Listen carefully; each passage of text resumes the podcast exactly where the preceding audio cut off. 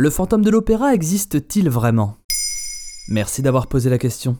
Le célèbre opéra Garnier de Paris serait la demeure d'un des spectres les plus célèbres de la pop culture, celui du fantôme de l'opéra. Macabre légende, simple fiction ou terrible réalité? Qu'en est-il vraiment? Si le fantôme de l'opéra est célèbre aujourd'hui, c'est avant tout grâce à un roman, celui de Gaston Leroux, l'auteur de Rouletabille et du mystère de la chambre jaune. Publié sous la forme de feuilleton dans le journal Le Gaulois, Le fantôme de l'opéra sort en roman en 1910. Le livre devient un best-seller mondial et inspire une palanquée d'artistes. Le fantôme de l'opéra s'est vu adapté à plus de 135 reprises, que ce soit sous forme de films, de séries, sans oublier bien sûr la célèbre comédie musicale d'Andrew Lloyd Webber et Charles Hart. Le succès de cette dernière est tel qu'elle détient le record d'albums vendus pour une comédie musicale. Ce fantôme n'est donc rien d'autre qu'une fiction. Pour écrire son histoire, Leroux s'est inspiré de faits réels assez glaçants. Écoutez plutôt.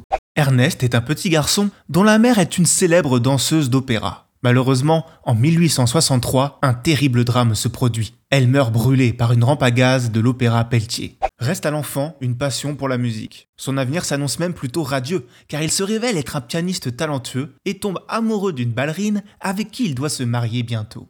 Mais le destin s'acharne. Dix ans après la tragédie qui a tué sa mère, rebelote. Un incendie se déclare rue Pelletier où se trouve son conservatoire. Les flammes tentent de le dévorer. Défiguré, il parvient tout de même à s'en sortir, ce qui n'est pas le cas de sa fiancée. Elle meurt brûlée à son tour.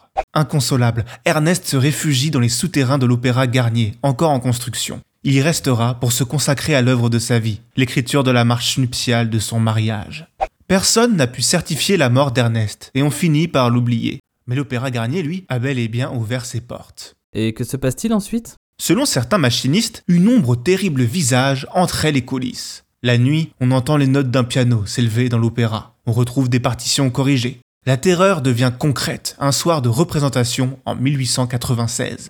En plein spectacle, le contrepoids soutenant le grand lustre de l'opéra se décroche. Ce dernier commence à se balancer. Soudain, le contrepoids transperce le plafond et 20 tonnes de bronze et de cristal viennent percuter le crâne d'une spectatrice. Elle succombera au choc.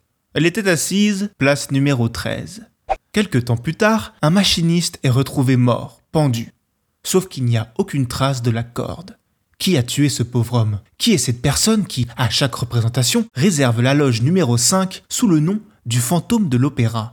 Quelle est cette voix que la soprano Christina Nilsson prétend entendre quand elle dort? Qui fait chanter les directeurs successifs du Palais Garnier en les menaçant de réitérer l'accident du lustre s'ils ne leur donnent pas 5000 francs par mois? Pour se protéger de cette présence mal intentionnée, les danseurs installent un fer à cheval au-dessus de l'entrée de l'aile droite de la scène. En 1907, un cadavre sera bel et bien trouvé sous l'opéra. Mais l'esprit continue de rôder dans l'imaginaire des spectateurs. Cette histoire est sans doute la synthèse de plusieurs anecdotes n'ayant rien à voir. Reste que la réalité a donné bien assez de matière à Gaston Leroux pour écrire un formidable roman. Maintenant, vous savez, un épisode écrit et réalisé par Jonathan Oppard. Ce podcast est disponible sur toutes les plateformes audio et si cet épisode vous a plu, n'hésitez pas à laisser des commentaires ou des étoiles sur vos applis de podcast préférés.